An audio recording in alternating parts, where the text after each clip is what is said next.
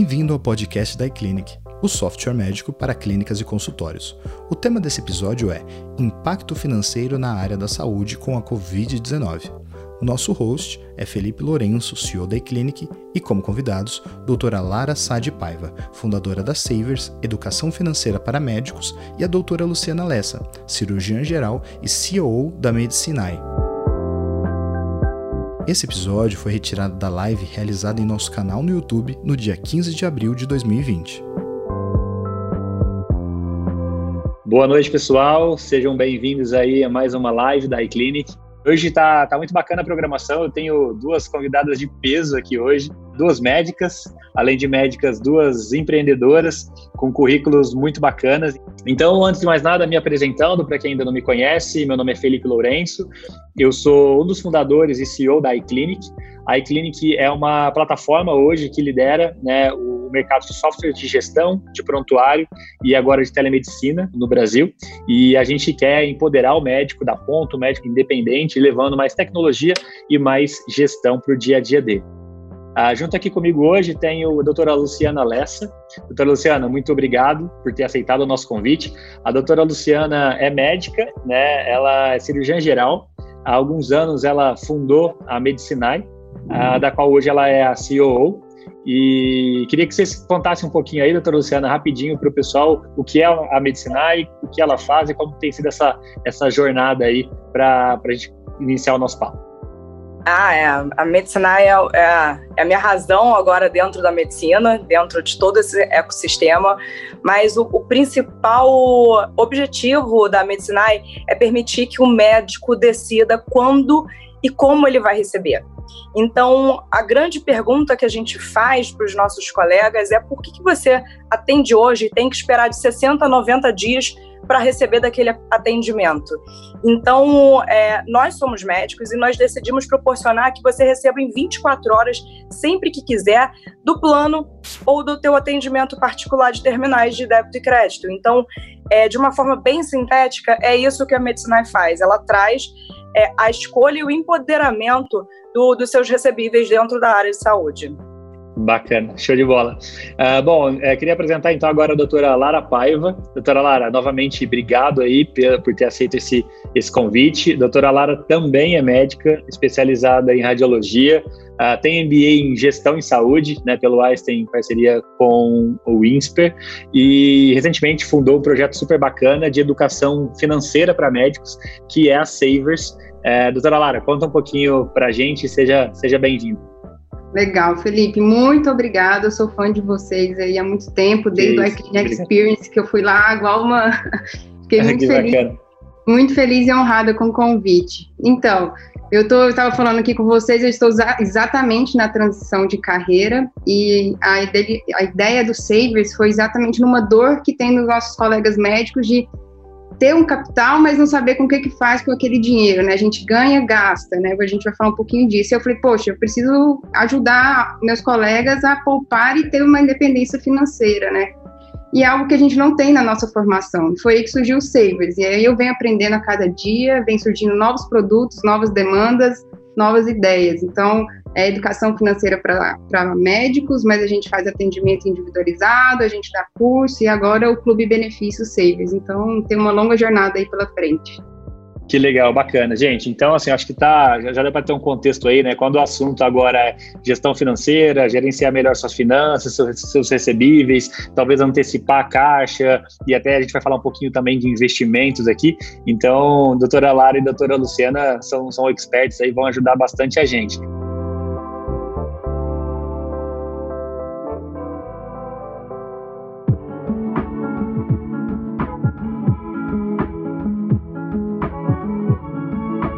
Antes da gente entrar um pouco nesse contexto, né, do que a gente está vivendo hoje, eu queria entender na percepção de vocês como, como que está exatamente a, a, a, maturidade dos médicos em relação à, parte de gestão financeira, à gestão do seu patrimônio, tanto de repente olhando para aqueles médicos que já têm né, um pouco mais de tempo de carreira, quanto aqueles médicos recém-formados. Como, como que está isso frente ao que era? Vocês estão vendo mudanças, o pessoal querendo entender mais? É, então, acho que a pergunta nesse sentido vai para as duas, vocês puderem contar um pouquinho para gente?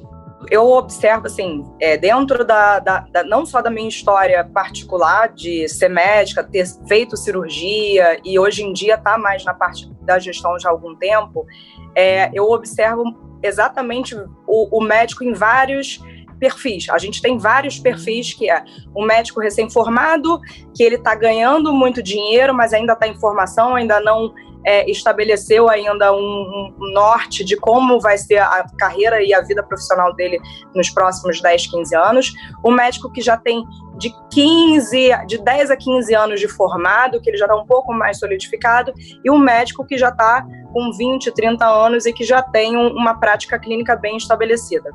O perfil, a gente está falando em tempo de, de, formação, mas na verdade esse perfil ele é muito distinto de como você trata o seu dinheiro. Como, como a Lara depois pode explicar um pouco mais, eu acho que é, é muito a pegada dela e, e que eu acho que é muito legal a gente ter uma formação que o médico ele não foi dentro da, da faculdade educado para ser um empreendedor, porque todos nós, quando saímos da, da faculdade, nós somos profissionais autônomos e você uhum. tem que ter uma ideia de, de, de, tributação, você tem milhões de contextos ali que você não tem a menor ideia, você só sabe falar de fisiopatologia, você não tem a menor ideia do que é o contexto de tocar um negócio. E, invariavelmente, um médico, ele, mesmo que ele esteja sozinho, seja um anestesista, ele é o, o, o dono de um, de um negócio. É isso. Então, ele não tem essa percepção, ninguém tem. E eu, pessoalmente, aprendi a, a duras penas. Então, eu tento falar para as pessoas não é, é, errarem onde eu já errei, principalmente quando você fala assim. Eu lembro da frase assim que até hoje me dói: vem, vem, entra nessa PJ aqui que é para a gente receber daquele lugar tal. Felipe, eu entrei nessa PJ, eu fui a última a sair dessa PJ, eu tive que fechar, tive que catar gente pelo Brasil inteiro para fechar essa PJ. Eu nunca mais eu não desejo isso pro meu pior inimigo. Então, mas assim, é muito baseado no erro. Agora, do perfil, do, do, como ele trata o dinheiro dele, é muito diverso. Você tem gente recém-formada que já tem um pouco mais de maturidade financeira do que é, gente com 20, 30 anos. O médico, ele vem de um ambiente onde, inevitavelmente, ele tem um campo profissional muito amplo e sempre aberto. É, é muito difícil você ver um médico desempregado ou, ou, ou, ou, não conseguindo se alocar de alguma forma. Então ele se habitua que ele pode fazer uma dívida e depois ele pensa como ele vai ele vai correr atrás. É, ele vai correr atrás daquela dívida. E geralmente é em cima do próprio trabalho. É sobrecarga de trabalho, é você pega um pouquinho, um plantão. Quando você para e vê, você está trabalhando quase 80 horas por semana, porque ele não tem a menor condição de analisar o que vale ou não vale a pena para ele receber. Então, isso depende muito da formação pessoal. É, eu não, é, a gente fez uma consultoria é, em parceria com a DASA é, e a gente está com essa consultoria aberta a todo e qualquer médico que queira participar lá na Medicinai. Você entra no site da Medicinai, medicinaisolutions.com e se inscreve, que a gente tem uma consultoria que dá é, insights de gestão financeira. A gente faz uma consultoria totalmente individualizada e personalizada e conversando com, com esses colegas, é, vinha gente, desde gente querendo investir, uhum. a gente que não sabia como ia pagar as contas do mês seguinte, porque ele literalmente ele não era um devedor, mas ele estava com caixa ali extremamente justo. Chegou o Covid, ele não tem ideia de como ele vai se comportar. Então, é, é a, a, o que eu falo para todo mundo é calma, não se desespere. Tem luz no fim do túnel, mas para existir uma luz no fim do túnel, você tem que ter organização e tem que ter uma orientação de, de alguém que, que já esteja um pouquinho mais familiarizado, porque eu via muita gente na consultoria falando assim: eu não sei nem por onde eu começo. Começa. Uhum. Então, é, isso é, é uma, uma, uma, uma questão que é muito dura para o médico, e tem muito médico que eu falava assim: olha, você tem que renegociar isso e isso ele, ele se sentia assim, poxa, eu vou ter que renegociar alguma coisa, sabe? É, ele sempre teve dinheiro para pagar, honrar os, uhum. os, os, as dívidas dele. Então, o, o Covid veio para, tipo, desestruturar ele de uma forma completa. Ele não sabe se vai chegar mais paciente e ele não sabe como ele vai saldar as dívidas dele. E ele também não quer se expor muito nessa, nessa relação de pedir, de, de adiar pagamento, é, é um pouco mais complicado e a gente como a gente fala, é, como o iClinic, como a Lara, a gente fala a linguagem do médico, eles ficam um pouquinho mais confortáveis com a gente para isso. Ah, Legal.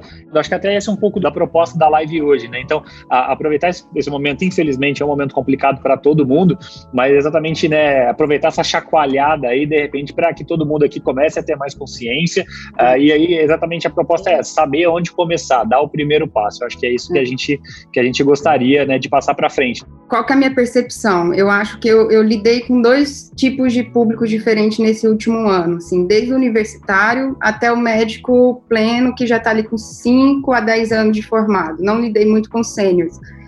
E eu percebo que, que, a, que a meninada está muito preocupada, muito mais do que quando eu estava na situação deles. Uhum. Então, assim, eu dei aula para aluno de 12 que estava prestando prova, preocupado com o dinheiro da residência, assim. Então, já está acontecendo, de fato, uma mudança no mindset das pessoas, assim, dos, dos nossos colegas médicos que estão formando, né?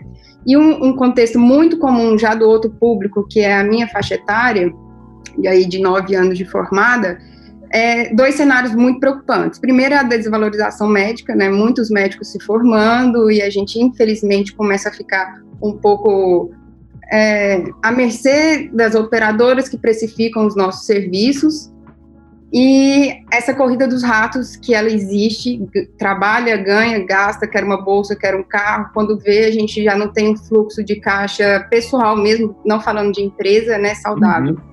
E um outro ponto muito interessante, né, somos médicos assim, e eu preciso de dados, né? Então, juntamente com o acadêmico Iago, eu fiz um escrevi um artigo e eu fazia um questionário para os médicos. Então, foi um N de 230 médicos respondendo algumas coisas. E o que me chamou muita atenção 80% deles têm vergonha de precificar os serviços. Então, assim, uhum. a gente ainda tem me é, um receio de falar de dinheiro, né? Parece que medicina e dinheiro não é compatível. Um, mas... tabu aí.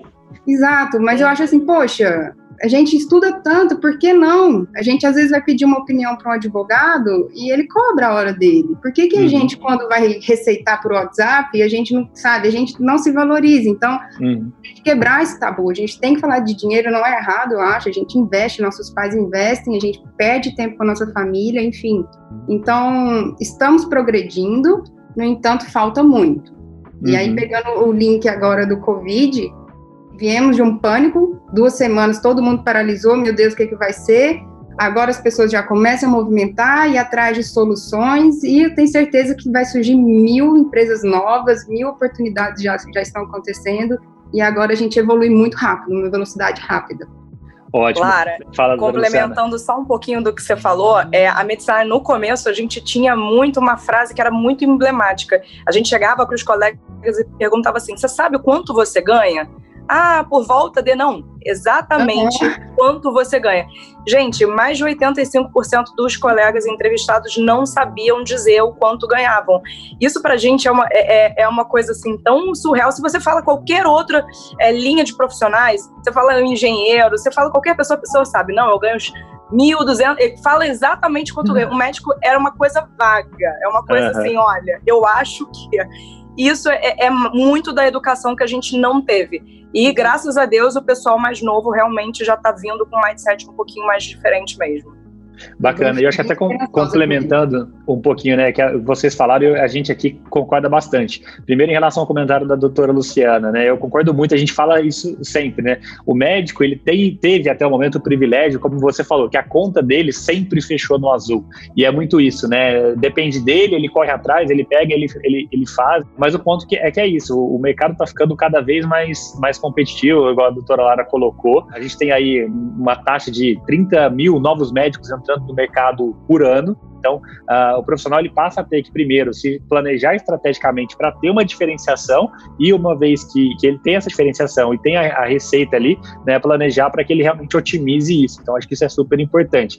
E em relação ao ponto que a doutora Lara colocou a respeito do médico, às vezes tem ficar um pouco acanhado, um pouco com medo dificuldade para precificar, uh, duas coisas interessantes. A primeira foi uma, uma frase que eu ouvi esses dias, que é o seguinte, né, do ponto de vista do paciente. É, o paciente não remunera o médico por, por, aqueles 30 minutos de consulta ou aquela uma hora de consulta, mas na verdade foram uns 12, 15 é, é, anos de formação que ele, que ele teve ali se dedicando para estar tá ali naquele momento, podendo passar uma informação de qualidade, fazer um diagnóstico de qualidade e tudo mais. E essa, essa dificuldade, a gente está vivenciando muito isso agora em época de telemedicina. Então, é, inúmeras, inúmeras questões a respeito, né, médicos pensando, tá, cara, mas e agora? O, que eu cobro, né? Uh, uma teleconsulta tem que ser mais barato que uma consulta presencial a responsabilidade do médico vai, vai diminuir pelo fato de ser uma teleconsulta? Não. É, ele, ele vai não. prestar meio atendimento? Não. Né? É, o custo fixo dele vai reduzir? Provavelmente não, porque ele vai continuar atendendo no consultório. Enfim, então é, tem um pouco desse tabu que eu acho que tem que ser, tem que ser quebrado mesmo. Né? É, é só, é. é só pontuando que a telemedicina é só um meio de atendimento. É, tanto é que a ANS agora é, liberou os convênios a pagarem Sim. as consultas de, de telemedicina, porque ela entende que é uma consulta. Ela dá o direito do beneficiário ter a consulta. Qual vai ser o meio? Se é presencial ou por telemedicina, isso independe. Então, o preço ele não está balizado pela forma de atendimento, né?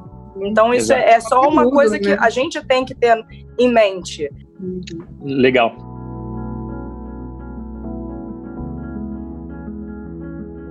Gente, mas e aí, né? Veio, veio esse cenário aí, eu acho, sei lá quanto tempo que faz que a gente está de quarentena, talvez já superou 30 dias, imagino que sim, né?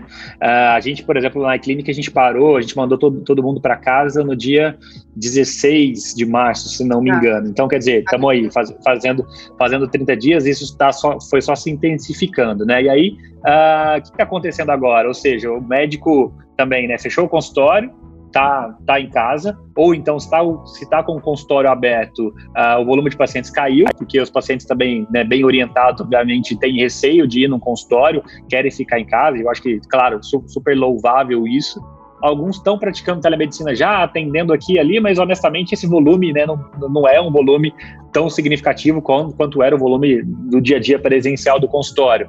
Para quem opera, as eletivas né, estão bloqueadas, não estão acontecendo, os procedimentos não estão sendo feitos. Pô, e aí, né? O que vocês têm sentido aí do, do, dos médicos? A gente aqui ouve bastante coisa, mas eu queria ouvir a percepção de vocês. Como, como, como que tá a situação? Como que tá né, a, a ansiedade, o pânico e, e tudo mais? Sim, é, na empresa que eu trabalho de consultoria de gestão também, que é um terceiro projeto, é o que, que eu percebo, assim, aqueles que nós já estávamos antes fazendo um trabalho, a gente conseguiu até estruturar o fluxo de caixa, fazer uma gestão financeira adequada, porque independente se você é pessoa física ou jurídica, você minimamente tem que ter uma reserva de três meses, mínimo. Né? Então, se você tem um custo operacional alto, se vira, faça a sua reserva ali para garantir eventualmente o que, que aconteceu. Em contrapartida, tem muito, muitos colegas médicos que acham que empreender é só abrir uma portinha e vamos lá, né? Então não faz um planejamento estratégico, uhum. não faz toda aquela. Porque não é simples, né? Tem todos os steps a serem vencidos, tem toda a maturação do ciclo do negócio, né?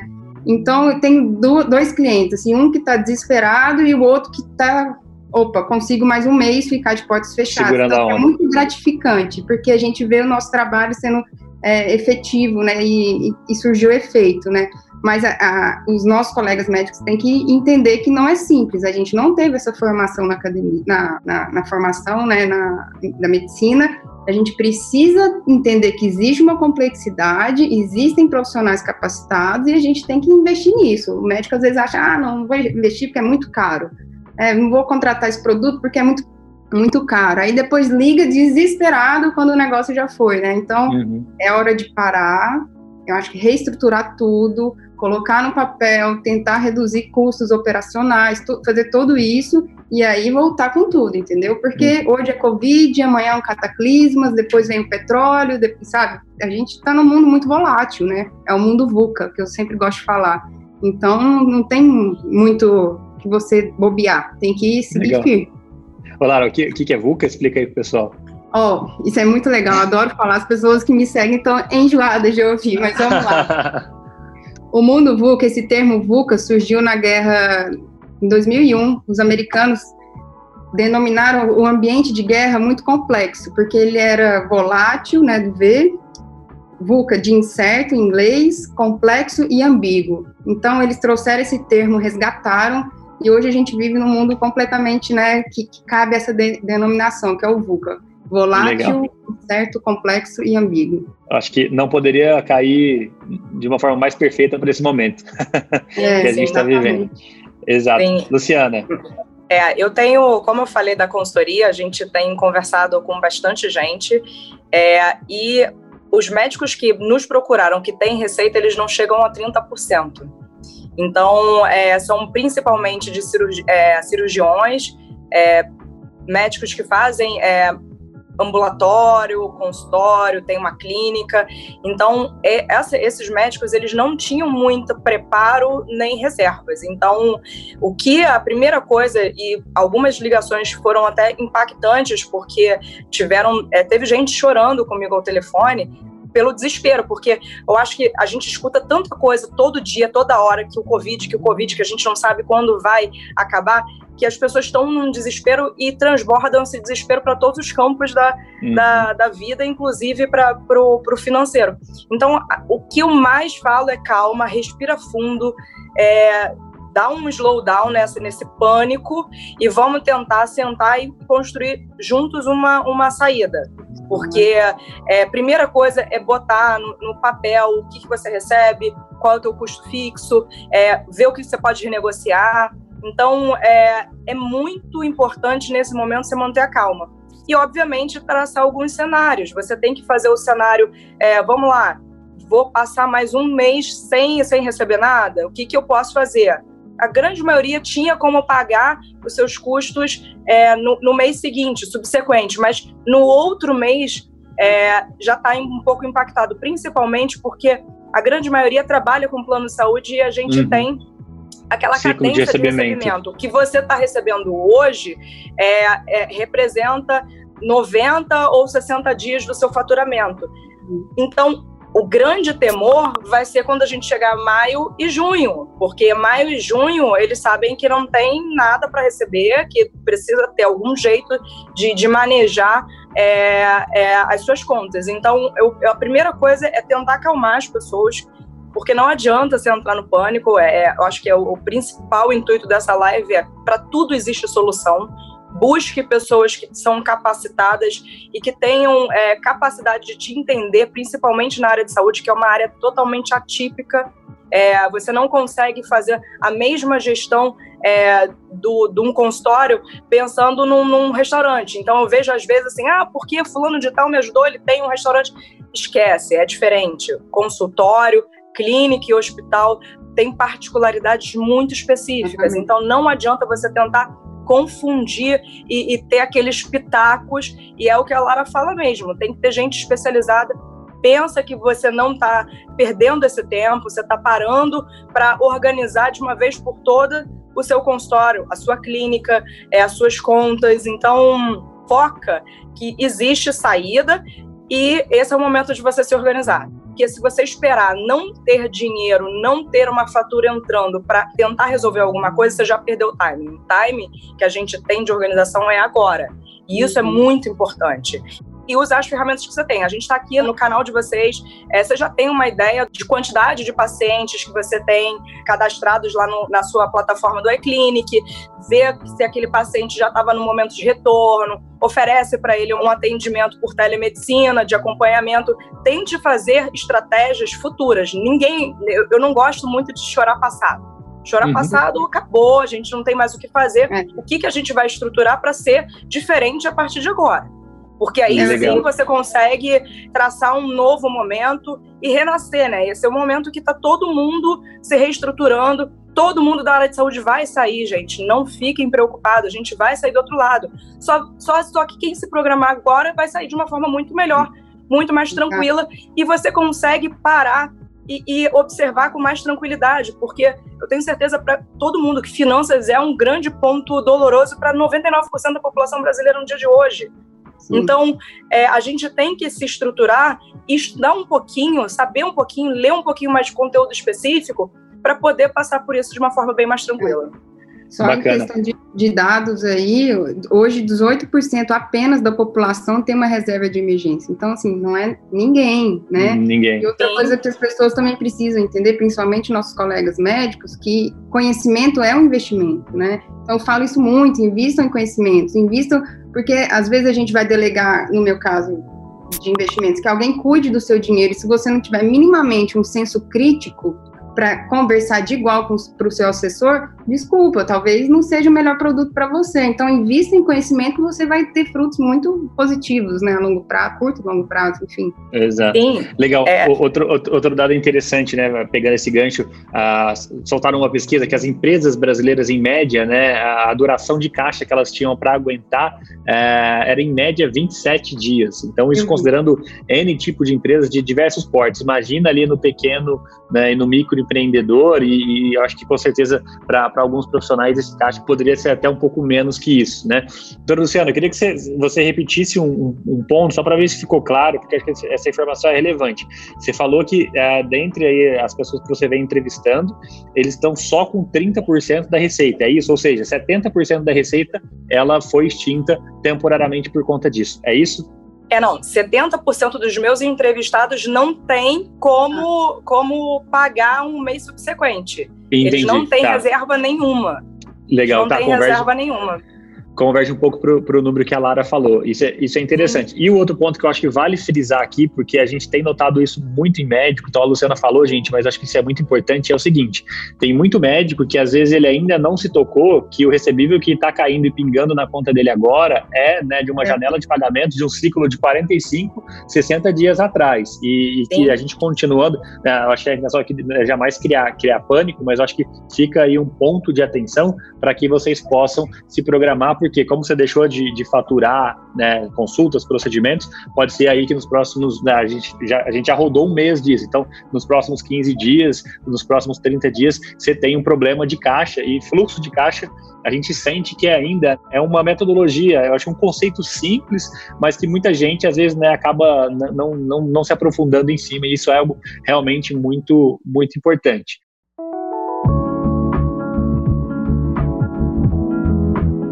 E aí, nesse sentido, a gente já começa a ter umas perguntas é, interessantes. Qual a melhor estratégia para o momento? Uma redução total de custo, reduzir inclusive é, quadro de funcionários, ou acha que de repente é o momento de pisar no acelerador, investir, se organizar, criar uma estrutura para crescer forte na volta? Teremos um, eu não sei se ele quis dizer reboot, né, de de repente ter que começar do zero de novo, ou um rebote, e aí rebote, como rebote né? eu, eu, eu, interpreto, pô, beleza, você está tendo uma demanda que está sendo represada, a hora que voltar, realmente todo mundo volta de uma vez e aí você, você acaba faturando mais. Eu acho que é, talvez é mais nesse sentido, é, Felipe, como vocês é, pensam. É, de fato vai existir um rebote da economia, né, mesmo porque é um pouco instintivo, né, nós estamos aprisionados e de repente vai ter vários tipos de rebote, tanto psicológicos quanto sociais quanto econômicos, né? Isso aí eu acho que é inerente. Em relação à pergunta do Otávio, muito bem colocada, eu acho que é o momento agora, pensando em empresa, é exatamente definir o seu o custo fixo, o seu fluxo de caixa, o que, que você tem, tentar de fato minimizar isso. Como você pode minimizar? Pega produtos é, online, produtos digitais, onde você pode, por exemplo, terceirizar terceirizar sua gestão financeira através de um back-office de uma empresa, terceirizar seu agendamento, né, uma empresa online que faça um agendamento através de inteligência artificial. Então, hoje existem inúmeras plataformas, inúmeras empresas que estão com essas oportunidades e com um fim menor, porque às vezes um funcionário, infelizmente, ele tem um preço, né? Ele tem a parte tributária, contábil, que gera um gasto um pouco elevado, infelizmente.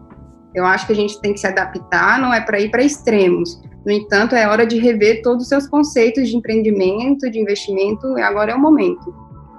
É, Lara, é sobre, sobre o, é o, o rebote da, da uhum. dos atendimentos. Eu tenho um, uma opinião um pouquinho diversa, porque uhum. eu te falo da, da, da, minha experiência dentro da Unimed Rio, no qual eu era coordenadora de autorização. Então, toda autorização passava pela minha cadeira. A gente viveu, eu vivi lá para, é, muito da, da, crise de 2016 dentro da Unimed Rio. Então, o que que, o que que nesses momentos de crise acaba acontecendo? A gente acaba diminuindo instituto, é, o ser humano ele vai fazer de tudo para não ser demitido. A gente está no meio de uma crise econômica. Então, isso tem reflexo, sim, no, no, no atendimento de plano de saúde. Então, eu não acredito é, nem que vá ser ao extremo, que ninguém mais vai, mas também não acredito que a gente vai ter um over daquele de toda aquela demanda reprimida correndo pro, pro, pro médico para fazer o que não fez. Se tudo der certo, daqui a quatro, cinco meses a gente volta para os parâmetros anteriores. Mas nesse momento inicial, a gente tem muito ainda, por exemplo, a gente tem 47 milhões de, de, de planos de saúde, é, de, de pessoas cobertas por planos de saúde. E 31 milhões desses 47 milhões são diretos ligados a empresas. Então a gente está vivendo uma demissão em massa. Então, provavelmente, todo o setor de saúde que tinha cobertura vai sofrer também, sim, uma diminuição de, de público assistido. Então, isso vai impactar no seu consultório, não tem dúvida que tem, uhum. vai ter gente que você Entendi. tinha uma cirurgia pré-autorizada, nesse meio do Covid ele foi demitido, você não vai ter mais aquele paciente depois. A gente vai viver um mix de, de demanda reprimida, porque quem tiver uma, uma cirurgia eletiva, ele vai fazer, mas também muita gente vai perder plano de saúde nesse meio do caminho. É, agora, sobre a pergunta, acho que do Otávio, né, é um pouco mais complexa, Otávio. Se, se você tiver caixa, é o momento de você se organizar e, e meter pé no acelerador, porque a crise é uma oportunidade. Se você não tiver caixa, é o momento de você restringir, conversar, como a Lara falou, de, de vários, várias plataformas, inclusive a Medicinai. A Medicinai é totalmente gratuita para você fazer esse acompanhamento, essa gestão dos seus recebíveis. Então, você bota lá seus dados, os dados, o input é totalmente é, automatizado, você não precisa ficar olhando se subiu, se não subiu, não tem que fazer nada, a gente já te mostra todos os, os seus as suas métricas mais métricas. importantes de atendimento e de faturamento. Então, é, aproveita esse momento para você se reestruturar e botar tudo em casa em ordem. Agora, se você estiver sobrando mesmo, a gente teve agora a isenção do IPI, que é imposto de produtos importados. Então, se tiver pensando em comprar algum maquinário, alguma coisa, agora é a hora. Legal. Uma outra pergunta interessante, e aí eu queria aqui, de repente, perguntar aqui para a doutora Lara, como negociar com o proprietário de imóveis os aluguéis? E aí ele pergunta também a respeito de algumas taxas. Antes eu queria que você explicasse um pouquinho, a gente percebe que alguns profissionais ainda não entendem o conceito e a importância né, dos custos fixos e dos custos variáveis para o negócio, né? E aí, nesse momento, uh, você renegociar e cortar custo fixo é algo realmente muito importante. Então, Lara, se puder explicar rapidinho esses dois, esse conceito e aí responder a, a pergunta do Pedro Cirilo, te agradeço. Vou, vou simplificar trazendo para a vida pessoal, como se ele fosse uma pessoa física. O que, que são os seus custos fixos, por exemplo, Pedro? É, o seu aluguel são contas que você sabe o valor que ela vai, o dia e o valor. Então, o seu aluguel, é, a sua faxineira, a sua, o seu honorário da sua contabilidade, que é, são custos que você todo mês sabe que vai ter aquilo. O que, que são custos variáveis, né? Você tem, às vezes, o celular, falando de forma bem genuína, assim, o celular que vai alterar a sua energia, a sua gasolina, isso são custos variáveis que você consegue prever, mas não ter a certeza disso. Então, trazendo um pouco para a empresa, é exatamente isso. Você tem uma clínica você alugou, você tem o aluguel, você tem a sua folha de pagamento, você tem as plataformas que você utiliza, você tem a sua contabilidade, você tem o seu gestor financeiro, seu administrativo. Ali você consegue definir quais são seus custos fixos, entendeu? Como você poderia fazer? Eu acho assim, é uma situação muito delicada que nós estamos, porque pensando também como esse proprietário, né, que precisa dessa renda e conta com esse aluguel, o que eu acho que seria mais sensato, você chegar e tentar uma negociação, né, é, branda, até a gente aprende isso no MBA, né, o BATDA, que se você tenta ir para os dois lados extremos e acha a linha do meio, isso é uma, uma, um método de negociação, né, uma técnica, na verdade, não é trate diretamente com seu proprietário e te, defina um modelo que fique interessante para os dois lados, sempre seguindo um contrato, né? Então, acho que é um modelo de é o momento de renegociar tudo, sim, de sentar, conversar e ajustar. Mas, principalmente, os custos variáveis é onde dá mais para mexer, por incrível que pareça. Às vezes, uns cortes pequenos dentro de uma clínica reduz o, o final.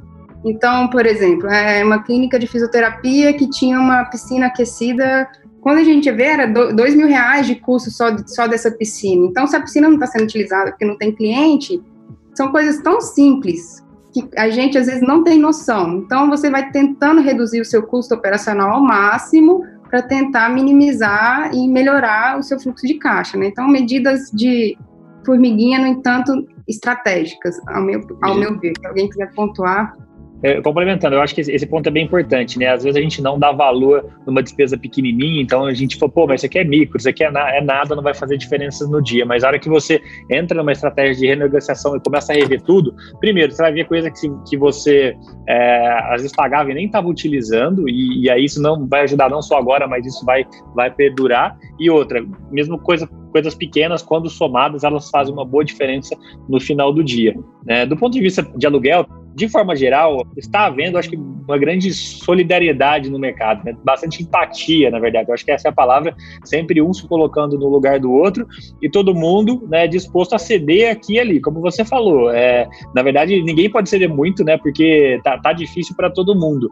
E, e, eu acho que talvez uma, uma saída aí é, é realmente tentar negociar o, o, aluguel do ponto de vista não de, de repente, né, se abster de pagar o aluguel ou conseguir um desconto e que isso seja um abono, mas de repente propor, tá? Beleza, falar para o locatário, ó, eu te pago 50%, os outros 50%, vamos esperar daqui dois meses e eu pulverizo esse pagamento desse 50% restante nos próximos seis aluguéis, enfim, eu ah. acho que esse tipo de coisa a gente, a gente é, né, tem visto bastante flexibilidade, acho que de todo mundo, a gente aqui na iClinic também, né? Estamos revendo custo, renegociando as coisas, então eu acho que é, dá para tentar acomodar desse jeito. Luciano, Luciana, quer colocar algum, algum ponto? Até mesmo, às vezes, quando um contrato estiver encerrando, você fala, olha, me dá um, um, preço melhor que eu refaço o contrato entendeu? Então, de mais seis meses, 12 meses. Então, assim, é você sentar mesmo e ter uma conversa bem franca, porque do, todos os lados estão sofrendo às vezes, para quem tem caixa, dependendo, se o locatário tiver também numa,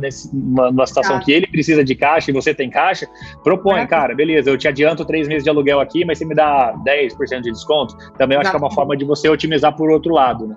É, não, e falando muito da dinâmica de consultório, é, com certeza o custo variável que você tem aqueles pequenininhos no final de, de grão em grão você tem um volume grande, mas assim no geral, chama a tua equipe, conversa com todo mundo, fala que está passando por um momento de crise, fala que isso é momentâneo, que você está fazendo um plano para daqui a dois, três meses. É, hoje em dia, o pessoal da Justiça do Trabalho não vê mais com maus olhos a redução, nesse momento de Covid, a redução de salários. Então, você pode fazer corte de 30% a 50% do salário é, amparado legalmente, e, obviamente, isso é, é, conversa com seu contador. Hoje em dia, você pode adiar impostos, como o Sim, quem é Simples Nacional, você tem é, seis meses de isenção da parte federal do Simples Nacional e três meses da parte estadual e, e da parte municipal. Então, você vai ter no Simples quase três meses de isenção e, e, e três meses é, com a metade mais ou menos desses impostos. Então você tem muita coisa aí para se atualizar e ver que dá para você contrair, se organizar e voltar a botar tudo em dia. O mais importante é não é assim, vou reduzir, vou reduzir, vou reduzir e não sei o que eu vou fazer. Não, vou reduzir e como eu vou botar isso em dia em três, seis ou, ou, ou nove meses. O importante é esse momento de planejamento. Você não pode simplesmente achar que vai contrair, que você vai chegar para sua secretária, eu vou cortar o seu salário, ela vai ficar feliz, porque ela também precisa, ela entende que, que o seu consultório não está recebendo ninguém, mas ela, ela tem as contas dela também.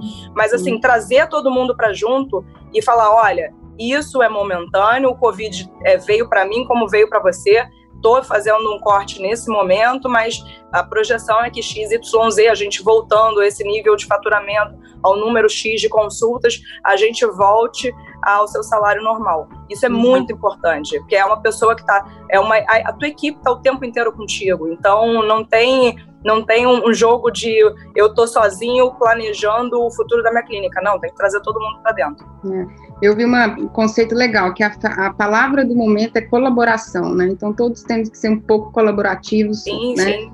E rever alguns valores.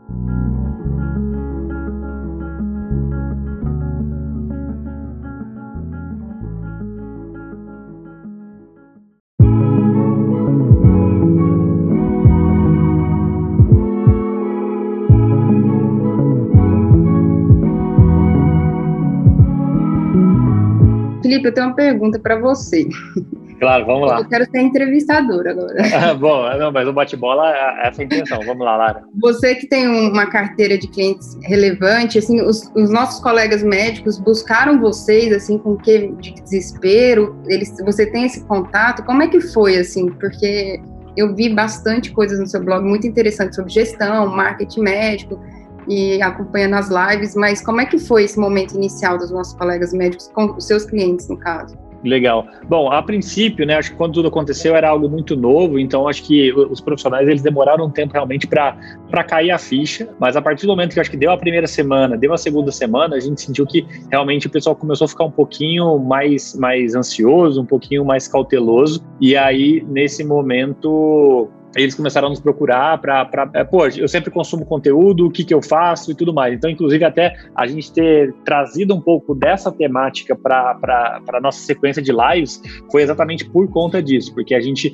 a gente notou, do nosso ponto de vista, sempre tentando levar a educação, a gente sempre é, tentou mostrar alguns conteúdos e tentar educar em relação a essa questão de corte de custos fixos, tentar aproveitar os incentivos que, que a gente está tendo por parte do, do governo, tentar educar o ponto de fluxo de caixa, porque a gente também percebe que às vezes é só uma questão de ajuste de fluxo, então de repente, se você renegociar uma data de pagamento, tacar para frente, para trás, e isso casar melhor com o seu fluxo, dá certo. Então a gente procurou educar nesse ponto a respeito da nossa plataforma, a gente está tentando apoiar alguns casos mais sérios em que, que o médico é, realmente está numa situação muito crítica. A gente está tá disposto, de novo, né, a negociar um pouquinho ali, dar uma flexibilizada no pagamento. Obviamente, de novo, acho que está todo mundo no mesmo barco, então a gente tem que se ajudar dentro do que pode, mas ao mesmo tempo a gente tem notado que uh, os médicos estão vendo isso né, como um grande momento para parar, para refletir como é que está o dia a dia dele em relação à gestão e em relação à tecnologia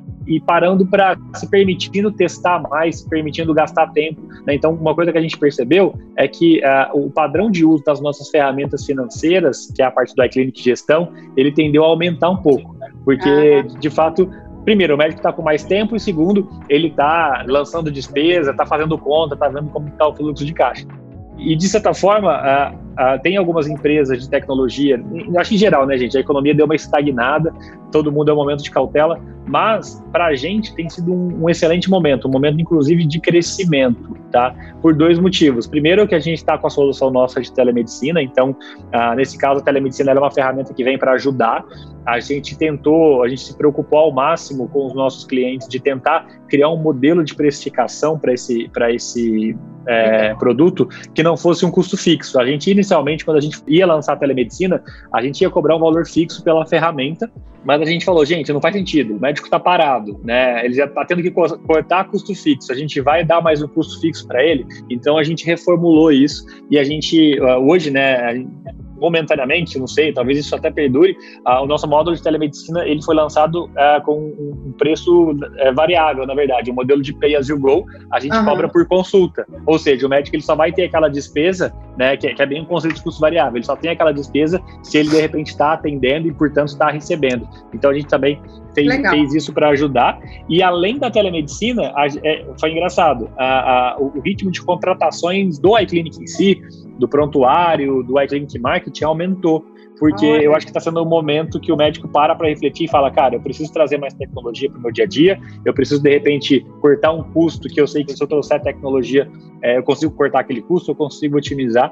Semana passada, por dois dias seguidos, a gente conseguiu bater um recorde histórico de vendas, né, de novas Nossa, contas legal. ativadas. E aí isso ah, resultou que a gente também tivesse a, a, melhor semana, a melhor semana da, da nossa história. Então, tem sido um momento interessante para a gente é muito gratificante saber assim, né, que a gente está conseguindo ajudar os médicos nesse, nesse momento.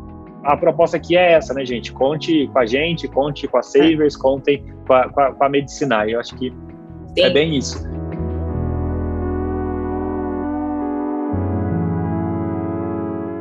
E aí, Luciana, queria te perguntar a respeito de crédito, né?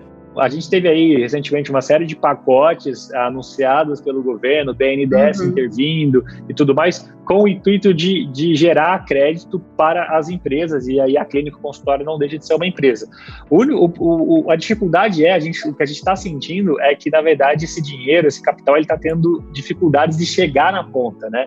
Você teve aí, Concordo. no começo da crise, as grandes empresas correram para os bancos, as grandes empresas já mantinham relacionamentos com os bancos, os bancos liberaram muito dinheiro para essas empresas, e aí agora ele está no momento de cautela e que ele tem dinheiro para emprestar, mas ele já emprestou muito para as grandes, e aí ele fica com, com um pouco de receio para fazer o capital e o crédito chegar até o pequeno e até o médio. E aí, por outro lado, né, vocês têm uma plataforma que eu acho que facilita bastante essa antecipação de recebíveis, porque na verdade já é lastreado naquilo que o médico tem para receber, né, seja de repente das operadoras ou de transações que ele tem, ou até, não sei se vocês também estão com outras ferramentas de crédito nesse momento, mesmo que seja não exclusivamente uma antecipação, até porque talvez o, recebível ele não exista, a não ser que o cara tivesse parcelado algum procedimento por muito tempo. Então, como que você está enxergando isso e quais são as ferramentas de crédito para ajudar o médico nesse momento? Realmente, a gente vê uma dificuldade muito grande dos bancos de grandes olharem o consultório consultório ele vai, tem um movimento de 100, 200 mil, isso um consultório já um pouco mais robusto, e ele não enxerga, ele não vai conseguir ter o mesmo crédito do que uma via varejo, do que uma, uma, uma grande, um grande grupo é, querendo ter acesso a crédito. O que você vê muito hoje em dia dentro do, de todo o sistema bancário é diminuição de juros e aí você. E, e postergação de, de algum tipo de empréstimo que você tem. Isso é uma forma indireta daquele banco é, dar crédito para o micro e pequeno empresário. Mas é, isso é muito distinto do que, a, do que a gente da área de saúde precisa. A Medicinai ainda ela não faz empréstimo, o que a gente faz é, é antecipação de fatura médica, é, e é um conceito bem distinto. É, eu sempre falo que assim, empréstimo é você não tem nada, você precisa trazer alguma coisa que não tem. Antecipação não. É seu, a fatura está lá dentro do plano de saúde, a gente só está trazendo ela lá do, de 90 dias para frente para o dia de hoje. Então, é um conceito muito diferente e até é, na, na, forma como você cobra em cima disso. O empréstimo geralmente é juros em cima de juros, e quando você fala uma antecipação, você está falando de um, é, uma, é, é uma PA, né? Você vai somando é. dia mais dia. Então você não tem aquela progressão geométrica de juros, o que, que fica um pouco mais assustador. E principalmente a gente consegue ver o comportamento do teu perfil. Qual é o teu perfil dentro das operadoras? A Medicinal é uma plataforma onde você bota login e senha de diversos planos de saúde, você consegue ver o resultado automatizado em um único lugar, você não precisa ir no plano A, plano B, plano C, plano D, plano Z, você vê, consegue ver tudo aquilo de uma forma consolidada, bem simples, bem intuitiva. É, a gente fez isso com input de vários médicos que tiveram ao longo da nossa jornada para olhar e a gente te mostra exatamente o que você tem hoje, o que você tem para receber nos momentos futuros e o que você tem de expectativa de glosa. A gente é bem limpo nessa solução e da mesma forma como a gente tem um terminal de débito e crédito também, a gente te mostra, olha, você tem isso hoje é, e tem aquilo ali para receber, tem 20, 30 mil reais para receber nos meses futuros. Isso é a melhor forma desse momento de você estar tá precisando de caixa, é, não tem burocracia, é, a gente é de longe uma, uma solução bem limpa em termos de, de taxação. Então, é, fica bem claro, bem, bem, bem fácil do, do médico olhar e ver, e ele escolhe, ele vê o que, que é melhor para ele. Se ele antecipar tudo, se é antecipar um pedaço, se é antecipar o cartão de crédito, se é antecipar o plano de saúde, fica uma coisa bem intuitiva, de uma forma que ele consiga resolver aquele momento. Mas aqui a gente está pensando é, em você ter um macro, é você olhar de uma forma que você consiga estruturar o seu negócio para o momento futuro. Então, a antecipação, é, ela te serve para você não se endividar, você não compromete futuros créditos que você possa vir solicitar de, do sistema bancário e você está pegando uma produção que já é, já é sua. A gente está com uma parceria é, que você consegue é, antecipar no momento de hoje a 2% ao mês. E é 2% final, não tem aquela história de eu vou adicionar mais taxa de abertura de crédito, mais isso, mais aquilo. Não você tem é, é, exatamente aquilo que a gente a gente é muito transparente. A, a Medicinai tem como pilar a transparência. A gente fala que é isso, é isso que vai ser. Então, é, isso é obviamente que faz parte do nosso roadmap como como startup, a gente ter atrelar soluções de crédito mesmo é, futuramente. Mas no dia de hoje, eu acho que é muito importante, é o mais inovador que você tem no mercado, que ninguém vai fazer isso da forma que a gente faz para você, que é te dar crédito em cima, te dar crédito não, te dar dinheiro em cima do que você já tem, que é o dinheiro é seu, não é, não é, eu não tô tirando, não tô é, é, tirando aquilo ali da cartola e vou te dar uns juros exorbitantes. Não, o dinheiro é seu e você só está trazendo para o dia de hoje para você conseguir ajustar o teu fluxo de caixa. E falando ainda de crédito, né?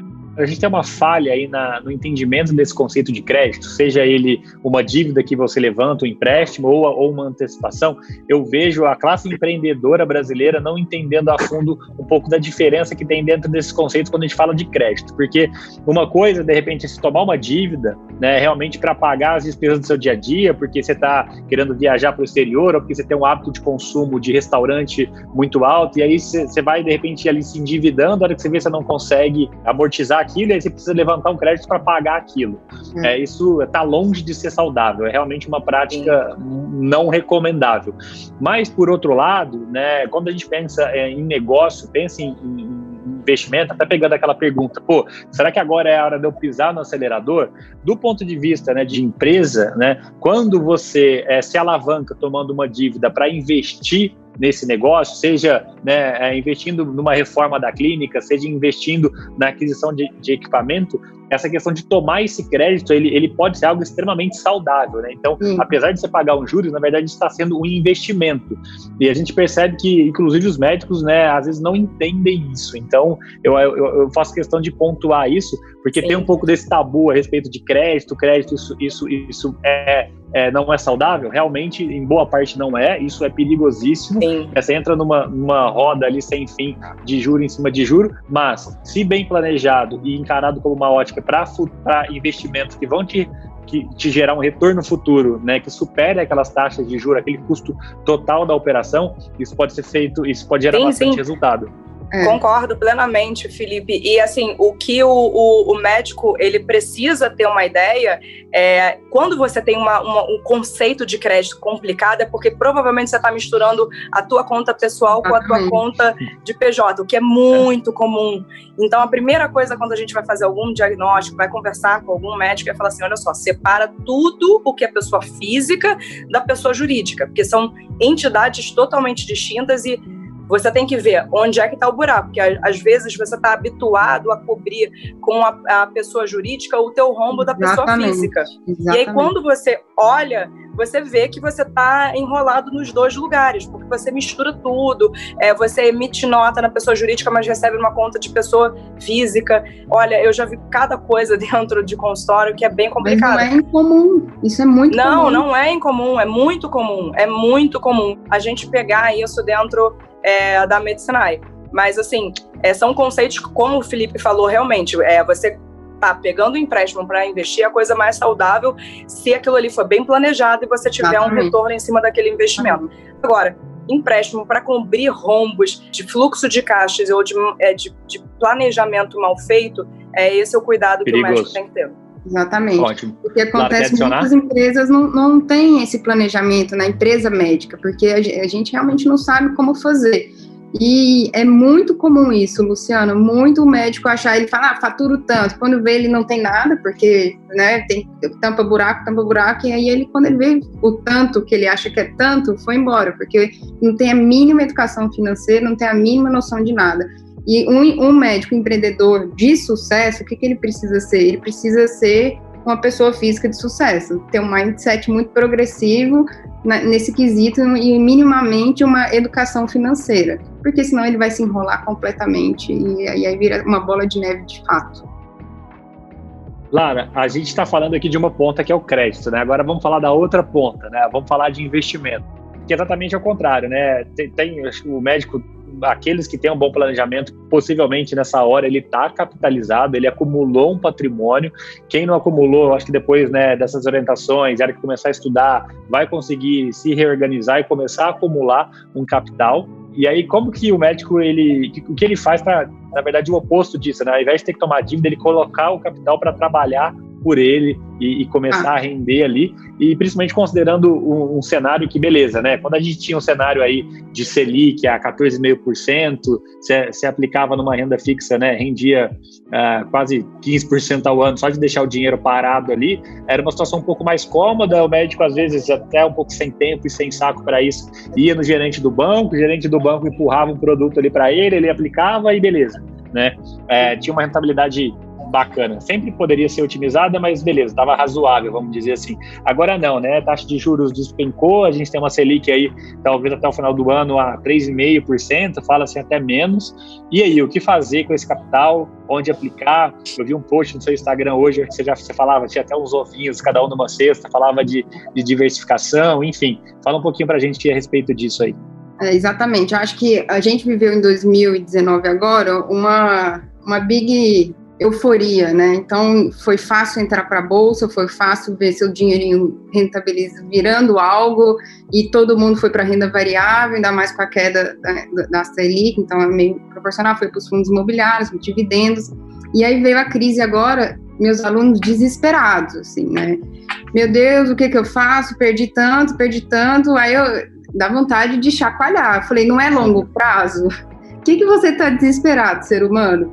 Mas, assim, brin é, brincadeiras à parte, é o seguinte: para investir, minimamente a gente tem que respeitar, respeitar alguns conceitos. O primeiro, que eu acho que é o mais importante, é definir o seu perfil de investidor. Não adianta você, toda vez que a gente abre uma conta na corretora, tem aquelas perguntas, né, que é a suitability, para definir qual é o seu perfil. Você não pode mentir, ali é o seu momento mais importante. Você tem que aceitar que você é conservador ou moderado ou agressivo. Porque se você vai brincar de ser agressivo numa crise, você vai se desesperar. E aí vai, vai pela manada, vende e perde muito mais. Se você considerar que você é conservador, saiba que vai render menos, mas você vai ter uma segurança e uma estabilidade, né? Então, paralelo à definição do seu perfil de investidor, que isso é muito importante, as pessoas não dão valor nisso, mas isso é muito importante, você tem que entender minimamente o macro, macroambiente. E aí eu pego muito no pé dos meus colegas médicos. É, médico que só a medicina sabe, nada sabe, né? Aquele, aquela velha frase que todos já ouvimos. Então, se a gente não tiver o mínimo de zelo de entender qual que é o contexto que nós estamos, um pouco da macroeconomia, dos players de saúde, principalmente, que é algo que a gente precisa entender, a gente não consegue também montar uma carteira inteligente que vá trazer uma rentabilidade a longo prazo. Então, você tem o perfil do investidor, você tem o conceito básico mesmo de macroambiente, e aí a gente vai diversificar. Né? A diversificação que foi hoje até o post, é... enfim, eu, eu, sou muito teórica, então eu fui atrás dessa teoria. Né? Quem é que foi que falou que é bom diversificar? Quem que comprovou? E de fato existe teoria, uma teoria que foi um Nobel de Economia, e foi comprovado matematicamente que a diversificação minimiza riscos. Então, assim, Coloque renda variável, coloque renda, renda fixa, fundos imobiliários, debêntures, tem inúmeros produtos financeiros, né? Se você definir todos esses três passos, que para mim é o mais importante, você consegue aportar. Hoje, quem está com dinheiro, né, que tem dinheiro para investir, vamos dar um exemplo, exemplo prático. Quem for agressivo, eu acho que está um excelente momento para aportar. Com certeza. Né? Então, assim, tem empresas boas que vai voltar. E é isso que é importante. Empresa boa, ela vai, ela continua a ser boa. Você tem que comprar o valor. Você não tem que preocupar com o preço ali, porque ela vai ter, né, uma, uma ao longo prazo, você pega a curva, está sempre em ascendente, apesar dos, das baixas, né? E se você quiser arriscar um pouquinho mais, você vai para uma microcaps e aí também segura o coração, porque vai do céu ao inferno em um minuto. Então tem que definir isso. Os fundos imobiliários hoje, Fundos de shopping, então vão sofrer um pouquinho mais, né? Eu acho que até maio aí a gente tem um contexto muito delicado para quem é do varejo, então e, e, acho que é inevitável. No entanto, você tem as lives corporativas, os fundos de papéis, que aí você também começa a diversificar os seus produtos financeiros.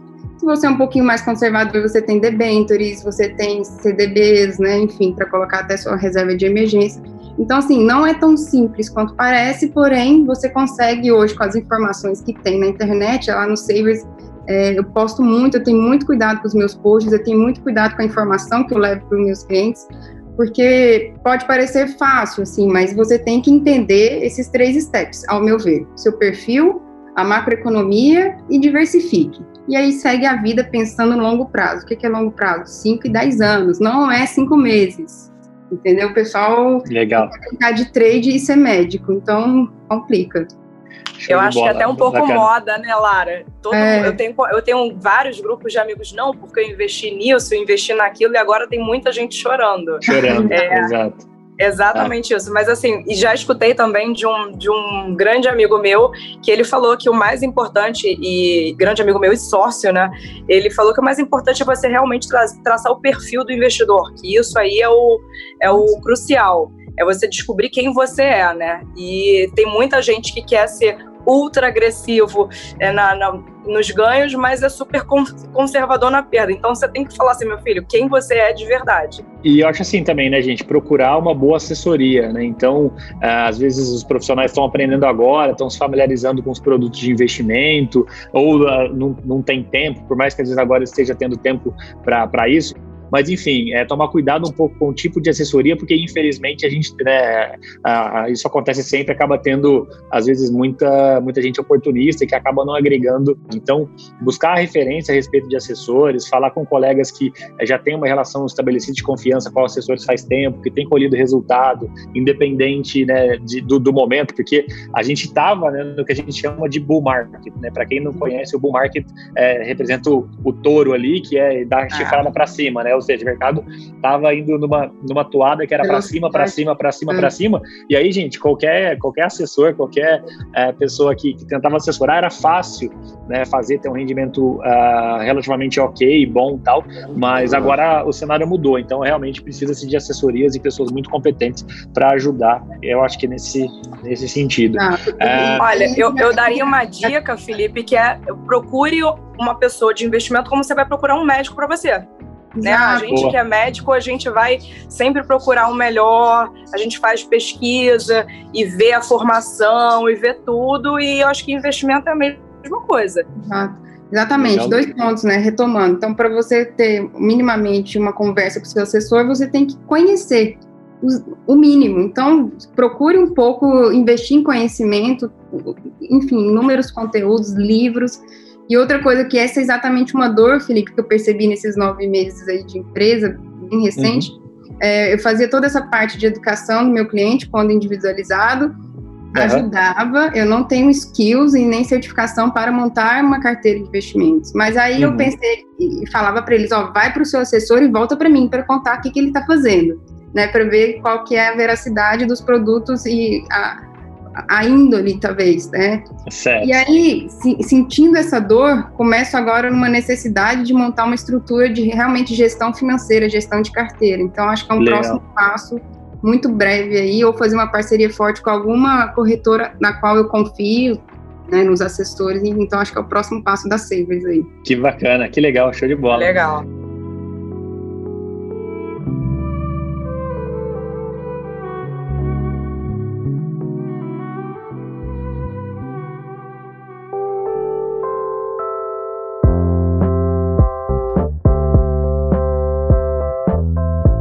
Gente, é, vou responder uma pergunta aqui é, a respeito de telemedicina, né? O, o, Flávio falou, o problema da telemedicina esbarra nos convênios. Praticamente todos obrigam que passe a carteirinha no leitor para liberar a consulta e efetuar o pagamento. O que fazer nesse, nesse sentido, né? Então, Flávio, é, concordo com você, né? E, e, vamos lembrar que essa questão da telemedicina é algo muito novo. Então, a gente está num período de adaptação uh, tanto do ponto de vista das ferramentas de telemedicina, para de uma forma automática já tentar checar a elegibilidade, fazer autorização e tudo mais, e quanto às operadoras também. Eu não sei Sim. se essa informação já chegou até você, mas semana passada a, a própria ANS soltou né, uma nota técnica e nela ela fala exatamente que a, a, as, as, operadoras, elas nesse momento né, têm por regulação que fazer isso sim.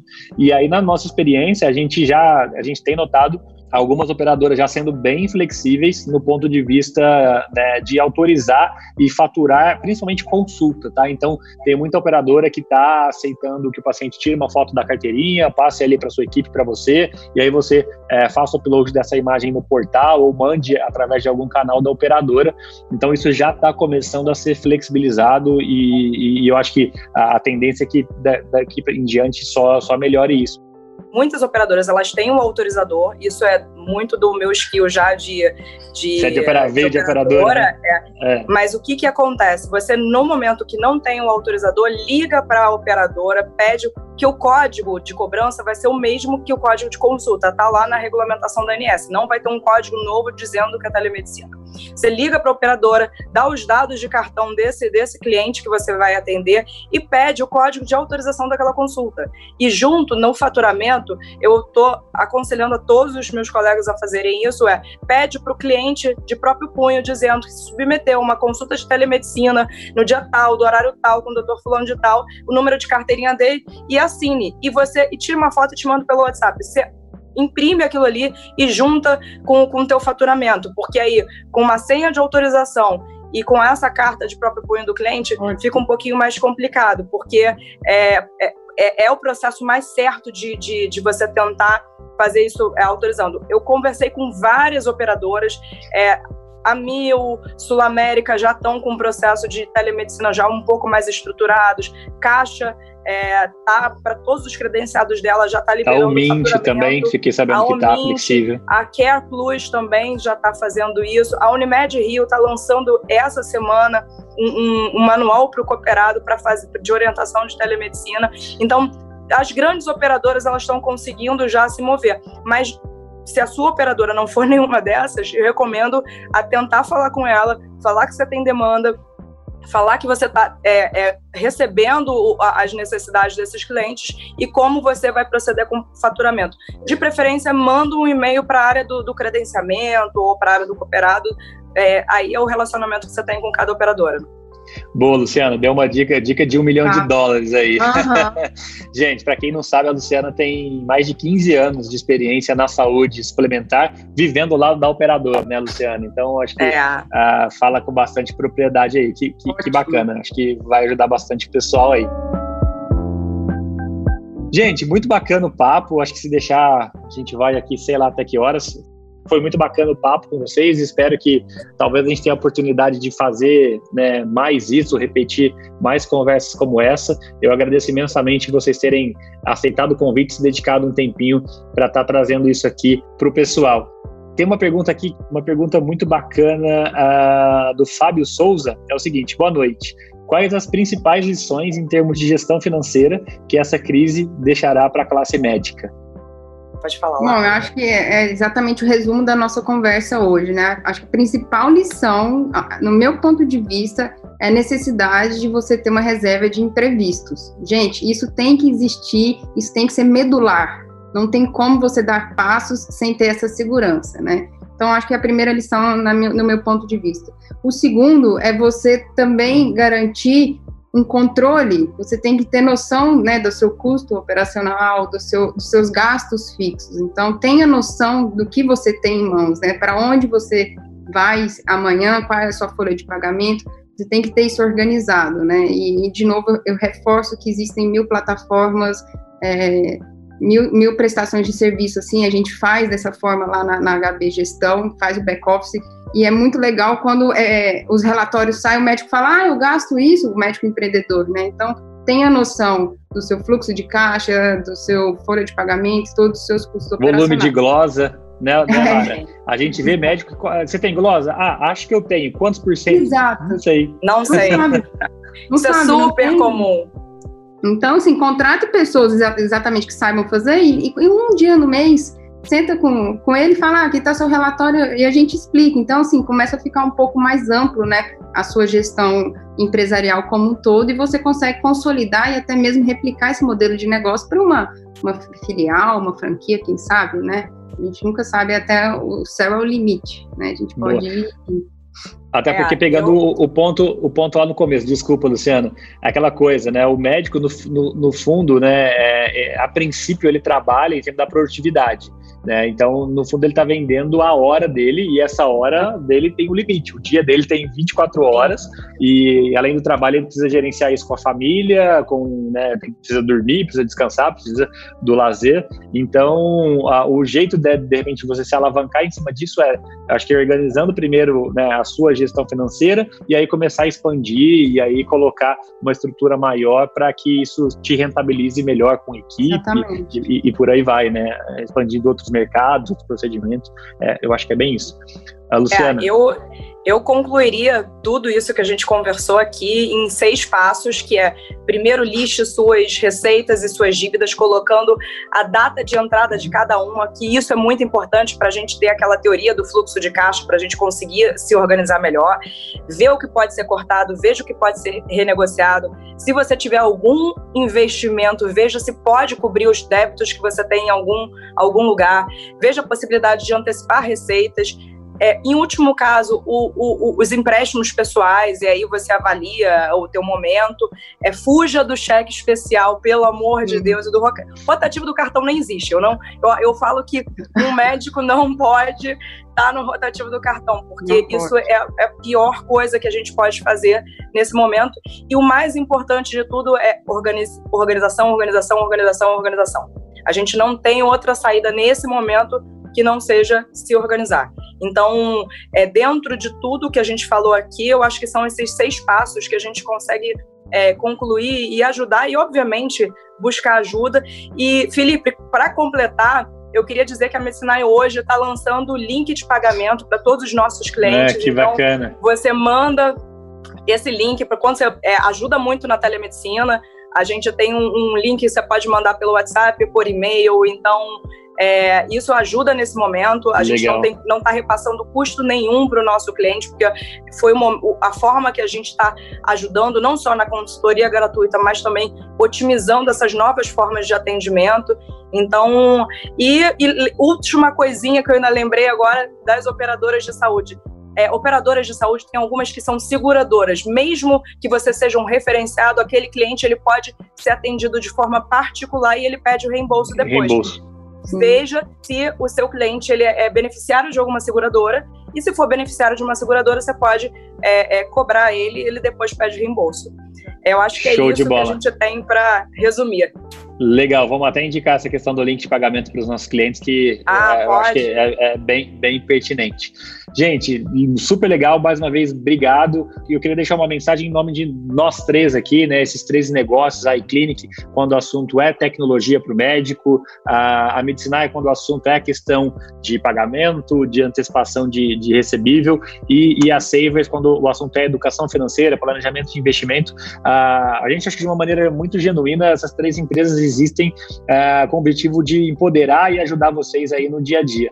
Então, a gente quer realmente ser parceiro, é por isso que a gente está uh, é, tentando trazer conteúdo para ajudá-los e o que vocês precisarem podem contar com a gente. Meninas, muito obrigado. Uma, uma muito boa obrigada pelo convite, Foi obrigada ótimo. pela companhia, Lara. Beijos, prazer. Vai aí para ajudar quem precisar tá bom? Show de bola. E vamos Parabéns. ver se a gente marca um segundo, o segundo round aí para aprofundar ainda mais nesses temas. Tá, tá certo? ótimo, Felipe. Muito obrigado, gente. gente. Um beijo. Beijo. Boa noite. Até mais. Tchau, tchau. Boa noite. Termina aqui esse episódio do podcast da iClinic. Se você gostou, continue acompanhando nossas redes sociais. Para conhecer mais sobre iClinic, os links estão na descrição desse episódio. A gente espera você no próximo episódio. Até lá!